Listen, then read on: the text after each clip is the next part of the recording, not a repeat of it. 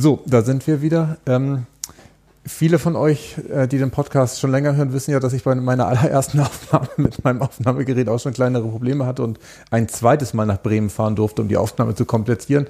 Was ähnliches hat mich jetzt mit Henning jetzt eben erwischt. Wir wissen nicht genau warum, aber mittendrin hat die Karte aufgehört oder das Gerät aufgehört aufzunehmen. Zwischenzeitlich meinte er, die SD-Karte sei voll, obwohl nur 400 Megabyte von 8 Gigabyte belegt waren. Keine Ahnung, woran es liegt. Ich vermute mal, dass die Stromzufuhr vom Laptop kurz äh, weg war und er deswegen den Betrieb eingestellt hat und zur Sicherheit auch gleich die Karte so getan hat, als wenn sie nicht mehr wollte. Inhaltlich sind wir da hängen geblieben, wo 100.000 Hektar in den USA mal auch weggeweht worden sind, so ähnlich wie in Brandenburg. Und ähm, danach hatte Henning ehrlicherweise schon darüber erzählt, ähm, was der Einfluss der, ähm, der Rinderhaltung oder an sich der ähm, ja, der Wiederkäuer auf, die, auf den Humus, äh, auf die Humusbildung hat. Und da würden wir jetzt nochmal ansetzen und die letzten fünf Minuten nochmal wiederholen, Henning. Okay. Ja, die äh, Rinderhaltung hat einen wesentlichen Einfluss auf den Humusaufbau. Wir haben ja weltweit unheimlich viele Flächen, die äh, gar nicht anders genutzt werden können als über Wiederkäuer. Und wenn man bedenkt, dass die meisten Böden die humusreichen Böden äh, entstanden sind durch äh, Rinder in irgendeiner Form oder Grasfresser. In den USA waren es die Bisons, in Europa waren es die Auerochsen, in Afrika die Gnus und in ähm, Südamerika häufig auch die Alpakas, die große Mengen an humusreichen Böden aufgebaut haben.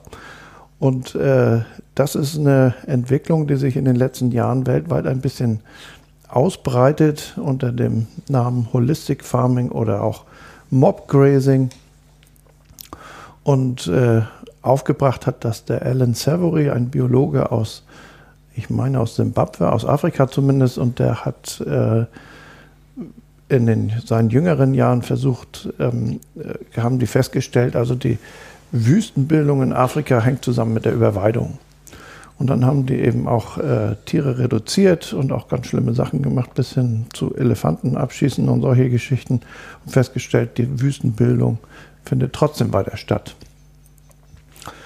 Und dann haben sie gesagt, wir müssen irgendwas anderes machen. Und ihm fiel dann ein Buch wieder in die Hände von dem Professor Voisin, der unter anderem auch äh, Kuba durch die Handelskrise ohne Hunger, Hungersnot gebracht hat und ein französischer ähm, Bodenforscher und Arzt auch.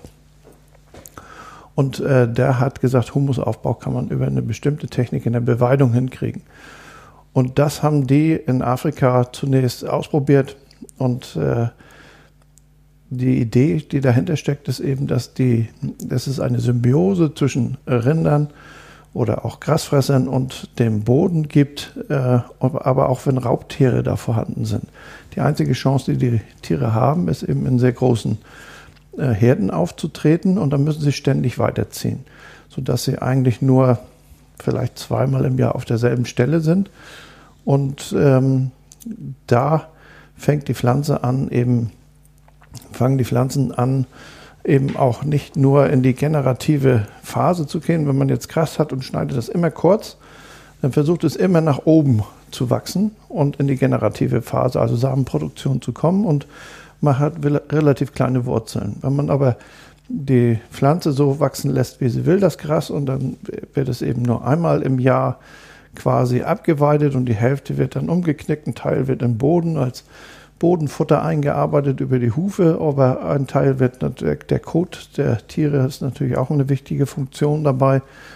Und äh, dann wird die Pflanze eben groß und kann eine Überproduktion an Photosyntheseleistung schaffen. Das heißt, es entsteht Zucker und diesen Zucker, den kann man in die, den pumpen die Pflanzen dann nicht in die generative Phase, sondern eben auch in die Wurzeln. Und in den Wurzeln entstehen dann, äh, gibt diese Glucose oder den, den Zucker dann wieder ab an Mikroorganismen und die lassen dann Huminsäuren entstehen. Und das färbt den Boden braun und dann kommen andere Bakterien und größere Tierchen oder auch Algen spielen eine Rolle, die dann tatsächlich krümelstabilisierten Humus entstehen lassen. Im Unterboden. Früher habe ich immer gedacht, das ist der Humus wird nach oben aufgebaut, so wie die Steinplatten quasi, die im Garten versinken. Das passiert auch, aber dieser flüssige Kohlenstoffweg, der äh, noch nicht sehr lange so beschrieben und bekannt worden, äh, bekannt gegeben worden ist, ähm, der findet eben im Unterboden statt. Und dadurch wird die Mutter, der Mutterboden oder diese äh, Krume eben deutlich erhöht. Und äh, da kann es schon in einem Jahr zu messbaren Ergebnissen kommen. Okay, und das heißt, der Mutterboden ist auch von der Tiefe einfach tiefer drin. Wenn wir normalerweise in, auf den Acker gehen und im Spaten machen eine Spatenprobe, dann haben wir zwischen 25 und 30 Zentimeter den äh, äh, Mutterboden und direkt darunter ist ein ja, fast toter Boden, hellgelb und äh, das nennt man dann den B-Horizont, den A-Horizont und den B-Horizont und in dem Horizont ist wenig Leben, ein paar tiefgrabende Regenwürmer. Oft ist eine Flugsohle da und das, äh, aber die Pflanzen wachsen alle äh, im Wesentlichen im oberen Bereich. Mhm. Und äh, aber man sieht schon nach einem Jahr von diesem, wenn man dieses Mob-Grazing-System durchführt und das kann man, diese Raubtiere simulieren wir jetzt mit Elektrodrähten, indem man denen quasi morgens und abends ein neues Stück zuteilt und sie tatsächlich auf dieselbe Stelle nur also bei mir hatte ich eine Rotation von 42 Tagen, dass sie nur zweimal im Jahr auf derselben Stelle waren. Das, und dann habe ich was angesehen, eine äh, sehr artenreiche Mischung, alles Mögliche, was ich noch liegen hatte, und dann Landsberger Gemenge und Kleegras und äh, Leguminosen, alles, was ich so liegen hatte, ausgesät auf der Koppel und dann die Tiere rauf. 20 Jungtiere und dann eben jeden Morgen und jeden Abend weitergesetzt. Und äh, ja, äh, man konnte direkt sehen, wie sich nach einem Jahr schon, wie sich der Mutterboden nach unten hin vertieft und äh, ja, auch deutlich fünf bis zehn Zentimeter und das sind natürlich gewaltige Mengen an Humus, die da gebunden werden. Ja. Kann man das linear einfach hochrechnen, weil wenn es sonst irgendwie 20 bis 30 Zentimeter waren, dann sind es ja glatt 20, 30 Prozent mehr. Das heißt, wir haben ja vorhin schon gelernt, dass das Dreifache des Kohlenstoffes der Atmosphäre da drin ist. Das heißt, dann ist es das Vierfache, oder? Ja, ja, ja, da kann man unheimlich große Stark. Mengen dann erreichen. Also bin ich auch echt froh, dass diese Methode da wieder entdeckt worden ist, die es in der Natur halt gab. Und da gibt es natürlich inzwischen auch Techniken, die das einfacher machen mit der Arbeit. Das gibt äh, aus Südamerika eine Technik, da fährt dann ein automatisch dann ein Stab, der ist ein bisschen höher, drei Meter, den Stromdraht nach oben, dass die Tiere dann durchlaufen können und macht es automatisch wieder nach unten. Aha bis hin zu virtuellen Zäunen, wo die quasi wie so ein Hundehalsband, mhm. dann kann man das auf dem, auf dem äh, Laptop oder auf dem Handy einstellen, wie weit die, wie weit die laufen können und mhm. haben eigentlich gar keinen richtigen Zaun mehr um sich. Okay. Und das hängt ähm, damit zusammen, dass sie Wiederkäuer sind und, und, mehrere Mägen haben, oder ist es vor allem dieses äh, Reintreten äh, des Grases und vor allem des längeren Grases, was dazu führt, äh, dass der Humus Also heute haben wir wird? ja ganz viel die Kurzrasenweide. Das heißt, äh, die Kühe, die draußen laufen, die sind äh, so, dass die immer alles äh, niedrig halten. Also nur da, wo sie hinkoten, da entsteht mal ein kleines bisschen mehr, aber ansonsten wird das ganz kurz, wie ein Kurzrasen halt, mhm. beweidet. Hat den großen Vorteil, dass der, das junge Gras dann eben sehr energiereich ist mhm. und äh, für die Milchproduktion sehr äh, auch, auch viel Milch gemolken werden kann. Aber hat eben den Nachteil, dass dabei wenig Humus oder gar kein Humus aufgebaut wird, weil die Wurzelleistung nicht die gleiche ist. Das geht fast alles immer nach oben. Auch wenn wir äh, jetzt mähen für die Winterperiode, haben wir oft vier, manchmal sogar fünf Mäh werden mal gemäht. Das wird quasi immer abgenommen, es bleibt nichts da. Wenn wir jetzt die Kühe da haben im Mob-Grazing-System, ähm, der, das Ganze wurde ja, ich sag mal, über einen Meter hoch. Ähm, mhm. Auch eine riesen Insektenweide, ähm, wobei ich da so nebenbei anmerken möchte, dass auch die Insekten, ähm, die meisten haben ja ähm, in einem gesunden Boden, haben die Insekten ihre erste Larvenstadium und ihre erste Geschichte. Also die brauchen eben auch gesunde Böden, um sich vermehren zu können, nicht nur die Blüten. Aber hier ist natürlich dann alles voll mit Hummeln und äh, Blü Blüten und anderen Insekten dann auch, weil die Tiere das nicht runtergetreten haben. Und ein Teil wird natürlich auch runtergetreten, aber äh, dadurch, dass es nicht abgeschnitten ist, direkt am Boden, stellen sich ein ganzer Teil Pflanzen auch wieder auf und können direkt weiter wachsen. Mhm. Und äh, im Wesentlichen kann die Photosyntheseleistung eben dabei deutlich erhöht werden bei diesem System. Ich kann mir auch vorstellen, also im Augenblick ist das natürlich hier in Deutschland gar nicht aktuell, äh, so ein System zu machen. Das gibt ein paar Pioniere, so wie ich auch. Als ich das gehört habe, das müssen wir ausprobieren mhm. und haben wir eben auch gemacht. Und ähm, aber in der Offizialberatung oder sowas spielt das noch keine keine Rolle. Wobei vor ein paar Jahrzehnten war es ja en vogue, äh, dass auch größere Flächen immer stillgelegt waren. Ich glaube, bei uns waren es immer irgendwie sieben Prozent oder zehn oder was man da stilllegen musste. Das ist ja mittlerweile nicht mehr so sehr der Fall, weil da hatte man ja genau die Zustände. Oder habe ich das falsch in Erinnerung, dass Nee, da durfte man auch nur einmal im Jahr mähen, wenn ich das richtig im Kopf habe. Zumindest war das vor 20 genau, Jahren. Genau, wir so. haben hier eine, trotz allem eine sehr intensive Beweidung, mhm. ähm, aber eben eine lange Bodenruhe. Das ist anders als bei der Stilllegung. Die Stilllegung ähm, hat ja im Wesentlichen sollte sie eine Mengenreduzierung von damals bewirken, um mhm. äh, weniger Getreide und Butterberge und was weiß ich nicht alles zu erzeugen. Und da äh, wurden Flächen eben einfach stillgelegt. Die wurden einmal im Jahr gemulcht. Das blieb da auf der Fläche und äh,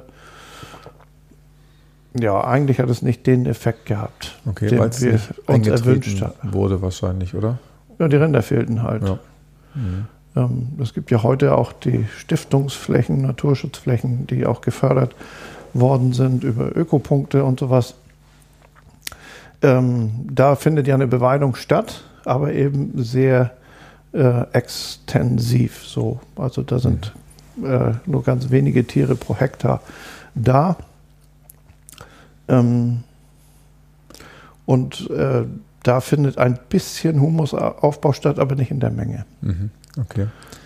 Ich hatte mir noch eine andere Frage aufgeschrieben, Henning, und zwar ähm, in den Regionen oder in den Bereichen, wo tatsächlich ähm, sehr viel Humus aufgebaut wird, ist auch nachweislich so, dass im Grund und Boden praktisch weniger, ich sag mal, ähm, Fäulnis stattfindet, auch weniger Klos Clostridien. Ähm, gut ähm, stattfinden. Clostridien ist etwas, was ich häufiger schon gehört habe. Ich kann das aber nicht so richtig, äh, ich sag mal, mit Inhalt füllen. Das ist auch für den Menschen am Ende sehr gefährlich, äh, nicht wahr? Da, da können ja auch, wenn ich es richtig erinnere, irgendwelche Missbildungen entstehen.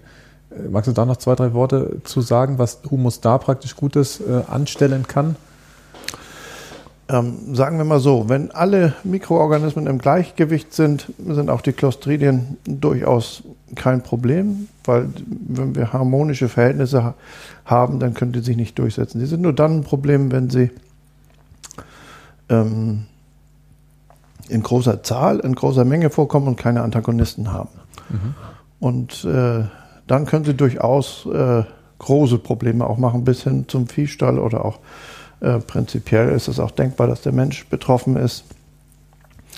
Und ähm, das ist ja ein Ansatz in der regenerativen Landwirtschaft, dass wir auch mit weniger Chemie auskommen. Sobald wir Chemie auf dem Acker einsetzen, ähm, haben wir natürlich auch äh, das Problem, dass bestimmte Mikroorganismen da eben sich nicht äh, äh, fortbewegen, weil sie einfach äh, antibiotisch, einige Spritzmittel wirken einfach antibiotisch.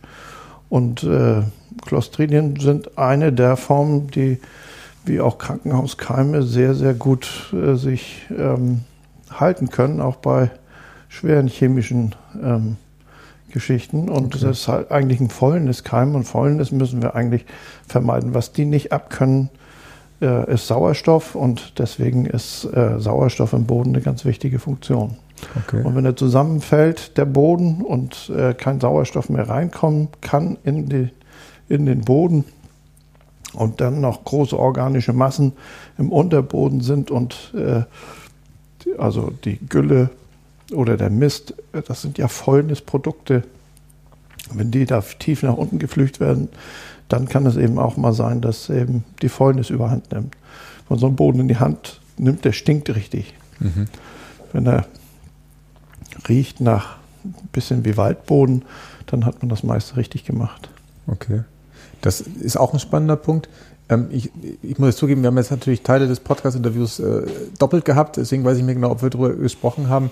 Ich, nee, das war, glaube ich, im Vorgespräch, wo wir über deinen ähm, Komposttee gesprochen haben. Das ist ja auch ein Produkt, was ihr hier herstellt, was ja im, ich sag mal, als Hauptprodukt Gülle beinhaltet, was aber ja so aufbereitet wird, dass es am Ende gar nicht mehr riecht und genau die Eigenschaften äh, in den Boden bringt, äh, die wir haben wollen. Kannst du da auch nochmal zwei, drei Sachen zu Das sind zwei unterschiedliche Sachen. Das okay. eine ist die Güllebehandlung, die man mhm. machen kann. Man kann also Gülle so behandeln, ähm, dass sie nachher Humus aufbauend wirkt und im Prinzip ein Flüssighumus ist. Ähm, der Komposttee, da steht eigentlich eine andere Idee dahinter. Man, hat, man macht aus den Feststoffen einen sehr guten Kompost. So. Mhm. Und äh, weil man ja für die Flächen insgesamt niemals genug Kompost haben wird, um alle Flächen zu, äh, ausreichend äh, damit zu düngen. Wenn man jetzt äh, kam diese Idee mit dem Kompost-Tee und bei dem Kompost-Tee wird eigentlich äh, ein guter Kompost mit gutem Wasser, also chlorfreies Wasser, aufgemischt und dann wird es äh, belüftet über äh, ungefähr 24 Stunden.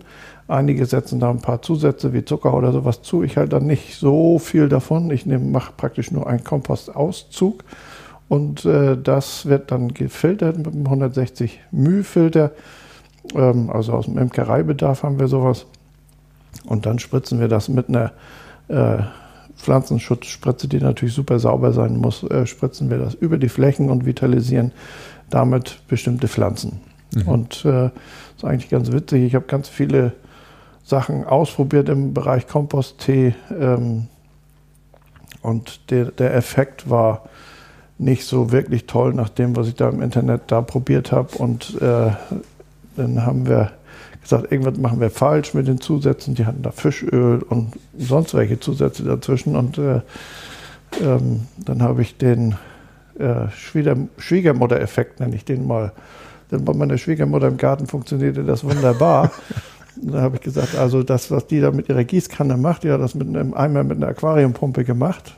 Ähm, das muss doch auf dem Acker übertragbar sein und habe gesagt, also äh, jetzt machen wir genau die Menge hochgerechnet jetzt für einen Hektar, wie sie ausbringt und äh, wie sie das ansetzt und haben das dann ausgespritzt und in einem europäisch geförderten EIP-Projekt konnten wir tatsächlich dann über alle Kulturen, wo ich das gespritzt habe, also ich habe in jeder Kultur, die ich angebaut habe, ob es Ackerbohnen oder Weizen oder Hafer war, überall eine Spritzspur hin und zurück gemacht. Mhm. Und da hatten wir tatsächlich einen Mehrertrag von zwischen 15 und 20 Prozent nachweisen können. Okay. Statistisch gesichert. Stark. Das war ziemlich cool. Und das hing mit der Methode des Ausbringens zusammen, dass das tatsächlich den Erfolg gebracht hat am Ende? Ja, das ist der Schwiegermutter-Effekt, der grüne Daumen, den haben wir übertragen. oh, das ist schon gut. Herrlich. Ähm, ich, ich glaube, ich hatte ähm, noch fragen wollen, was du mit Nachhaltigkeit äh, verbindest. Ich glaube, das ist praktisch dem Technik äh, äh, der Lücke zum Opfer gefallen. Magst du da nochmal äh, die, dieses Bild kurz aufzeigen, Henning, was du unter Nachhaltigkeit verstehst im Bereich Landwirtschaft? Also im Bereich Landwirtschaft äh, empfinde ich Nachhaltigkeit, wenn wir eine Landwirtschaft betreiben, die eben auch enkeltauglich ist. Mhm. Dass wir da auch äh, mal über eine Generation überspringend so weit denken. Das ist für mich Nachhaltigkeit.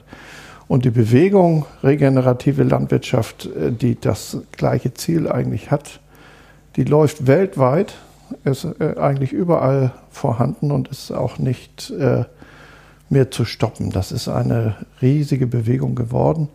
Und ich sehe das in unseren Bodenkursen, die wir da gemacht haben. Da erreichen wir vielleicht 100.000 Hektar in einem Jahr. Da sind immer 20 Landwirte zusammen. Mhm. Das Thema ist sehr präsent in der Landwirtschaft. Ähm, und äh, die Leute hören sich das an und jeder nimmt Impulse mit nach Hause auf seinen Betrieb, was er dann umsetzt. Oder ähm, da werden aber ganz intensiv äh, verschiedene Methoden besprochen. Das geht dann auch um bestimmte Probenahme, die Nährstoffverhältnisse, dass man die im richtigen Verhältnis ausbringt, die Düngungsverhältnisse und ähm, auch verglichen mit Blattsaft. Ähm, Untersuchungen und äh, das sind Sachen, die wir in unserem Projekt Humusreich von Borben Ob, eben wenn wir da den Zuschlag bekommen, werden wir auch das eine oder andere da in die Praxis umsetzen und auch untersuchen können. Mhm. Was für Landwirte kommen da zu deinen Seminaren? Sind das die jetzt, ich sag mal, aus dem norddeutschen Bereich oder kommen da auch von ganz woanders welche her, die sich das angucken wollen? Also mit Frau Dreimann waren wir in Schleswig-Holstein, in Mecklenburg, in Niedersachsen und in äh, Nordrhein-Westfalen. Mhm. Und äh, ich sag mal, 75 Prozent konventionelle Landwirte kommen, 25 Prozent Ökolandwirte. Das Schöne, und äh, ein oder andere Berater kommt eben auch. Und das Schöne in dieser ganzen Geschichte, was ich so faszinierend finde, dass äh, dieses Gutbauer, Schlechtbauer-Denken total weg ist. Also die, die Ökos und die Konventionellen arbeiten beide an ihren Böden und wollen eine Verbesserung für ihre Böden. Und das ist eine tolle Geschichte. Ja, das finde ich schön. Dass es da keine Vorurteile gibt oder irgendwas, sondern dass man einfach an der gemeinsamen Zielsetzung unterwegs ist und sich da ergänzt ja. und der eine dem anderen vielleicht auch mal einen Tipp geben kann in eine Richtung, wo er noch gar nicht drüber nachgedacht hat. Das ist ja manchmal so. Der Ökolandwirt hofft, dass er vielleicht höhere Erträge und besseren Boden kriegt und mit weniger Düngung auskommt und der konventionelle Landwirt hofft, äh, eben seine Dünger effektiver auszunutzen, ob sie Gülle ist oder sonst wie, hm. äh, besser auszunutzen und auch Kosten einzusparen und äh, ich bin mir sicher, dass der eine oder andere da auch was mitnimmt. Und eigentlich machen alle, ähm, bringen etwas mit und verwirklichen das auf ihrem Betrieb. Mhm. Okay, aber zu den Seminaren kommen ja wahrscheinlich die, die fürs Thema erstmal offen sind, die im Prinzip da äh, Interesse dran haben. Wenn du jetzt mal gedanklich zurückgehst ähm, an deine Ausbildung in Kiel, wo du damals warst, da waren wahrscheinlich zur damaligen Zeit ähm, von den Methoden, die du heute jetzt alle kennengelernt hast, noch gar nichts auf dem Tablett, weil die wahrscheinlich äh, noch gar nicht äh, in der Wissenschaft damals anerkannt waren, oder? Also es gab schon eine gewisse Humusforschung, also auch also Humusforschung gibt es seit mehr als 100 Jahren eigentlich und äh, vieles ist äh, in den 50er, 60er Jahren gemacht worden, aber hat sich nicht äh, wesentlich durchgesetzt. Also man hat, äh, als ich noch studiert habe, da gab es zum Beispiel einen Professor, ähm, der hat sogar für Humusersatzstoffe äh, plädiert. Da sollten wir zum Beispiel Styroporkugeln in den Böden einpflügen oder sowas. Echt? Darüber wurde geforscht und das okay. waren natürlich Sachen, ähm, also das ist natürlich relativ sinnfrei, sowas. Ja gut, äh, aber ist immer so man, leicht. Wahrscheinlich man war auch noch nicht so weit. Also die ganze Bodenkunde, Humus war dann nur ein ganz kleiner Ausschnitt und äh, auch ein wichtiger Ausschnitt, aber die, man hat nicht den Fokus drauf gesetzt. Okay. Gut, aber Styroporkugeln habe ich auch noch nicht gehört. Aber wahrscheinlich, ich versuche mich da mal reinzuversetzen in die Situation, in den Augenblick. Wahrscheinlich hat das er ernst gemeint in dem Augenblick. Und das war wahrscheinlich für ihn das, was die Zukunft versprochen hat. Wahrscheinlich bei Styropor kann ich mir gut vorstellen, kann es sogar Wasser relativ gut speichern. Aber ansonsten bin ich mir auch unsicher, was das für Vorteile im Boden ähm, haben kann. Ähm, wir hatten eingangs äh, darüber gesprochen, ähm, wo wir hier auch Wasser trinken, dass auch das Wasser, was verwendet wird, tatsächlich ein großes Thema ist. Also ich hatte es vorhin schon kurz angesprochen. Ähm, meine Frau und ich, wir hatten gestern am Kinoabend mit den Kindern, da hatten wir den Film Water, habe den Untertitel jetzt vergessen, das hat mehr so eine Dokumentation geguckt, wo es darum ging, dass Wasser tatsächlich, obwohl es immer H2O ist, das heißt vom Aufbau her erstmal total gleich ist, auch einen sehr großen Einfluss hat. Nach deiner Erfahrung, Henning, was für einen Einfluss hat das bei euch in der Landwirtschaft? Gibt es da irgendwo ähm, so Sachen, dass man halt Wasser vielleicht, äh, ich sag mal, verändern kann oder es äh, nutzbarer machen kann, dass vielleicht die Tiere es mehr trinken oder es anders trinken oder auch, dass ähm, die, ähm, die Früchte davon anders profitieren können?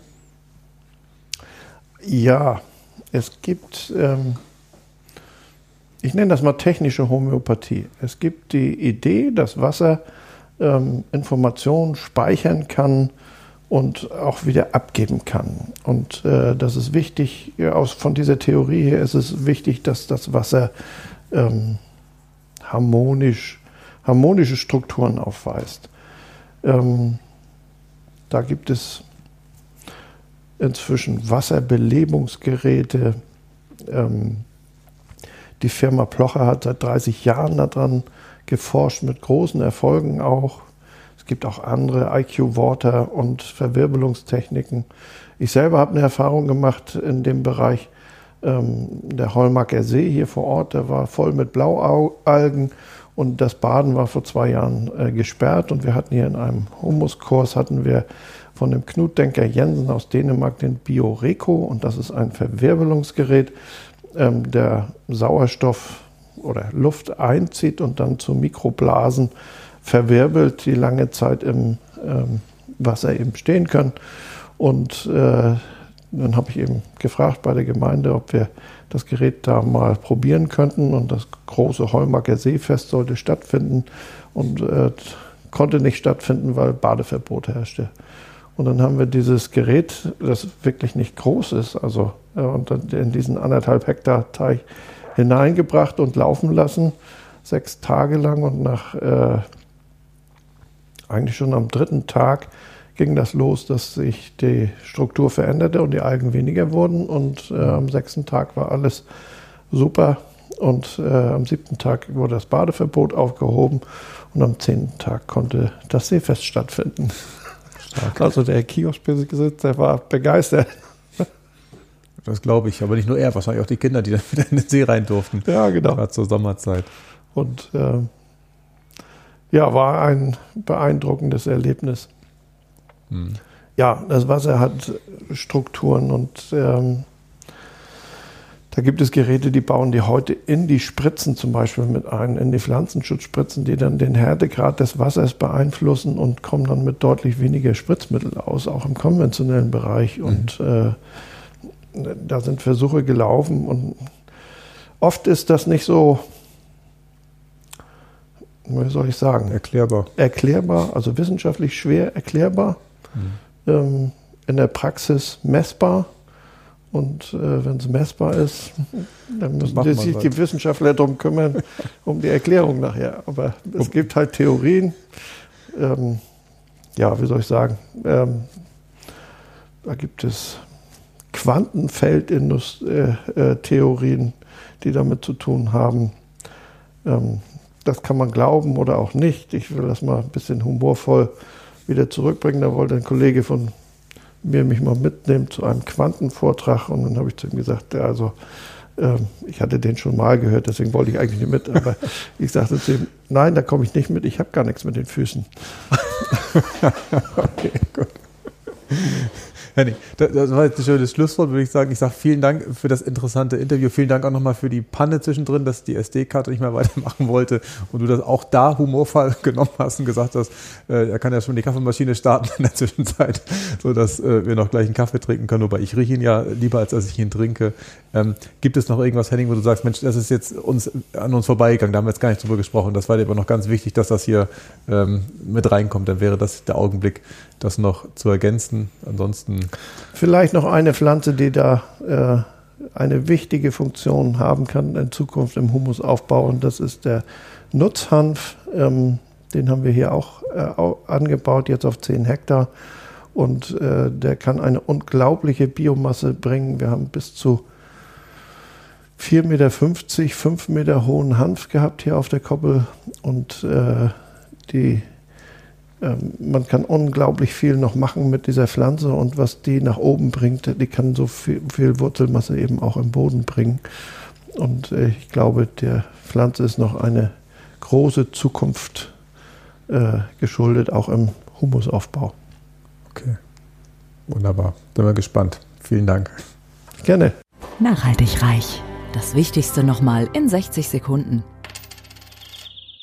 Aus dem Podcast mit Henning Knutzen habe ich mitgenommen, dass der Mutterboden dreimal mehr CO2 äh, beinhaltet als die ganze Atmosphäre. Das habe ich vorher nicht gewusst. Und das, obwohl der Mutterboden ja im Vergleich zur Atmosphäre total dünn ist, aber klar, hat natürlich eine größere Dichte, aber trotzdem ähm, war mir die Zahl nicht bekannt. Dann fand ich den Spruch von Henning so gut, dass Landwirtschaft enkeltauglich sein muss oder Wirtschaft insgesamt natürlich. Das fand ich äh, schön griffig. Und dann fand ich spannend, dass die Weidekultur ähm, für den Humusaufbau sorgt, und zwar unten drunter. Das heißt, unter dem normalen Humus wird durch die Weidekultur zusätzlicher Humus in den Boden hineingebildet. Und das ist natürlich ganz clever, weil man da ja äh, dadurch noch zusätzliches CO2 einlagern kann und man ja den Boden noch mehr gegen Dürreperioden schützen kann. Und dann habe ich für mich auch wieder mitgenommen, dass mein Aufnahmegerät und ich wahrscheinlich keine Freunde mehr werden, weil es wieder eine kleine technische Panne gab.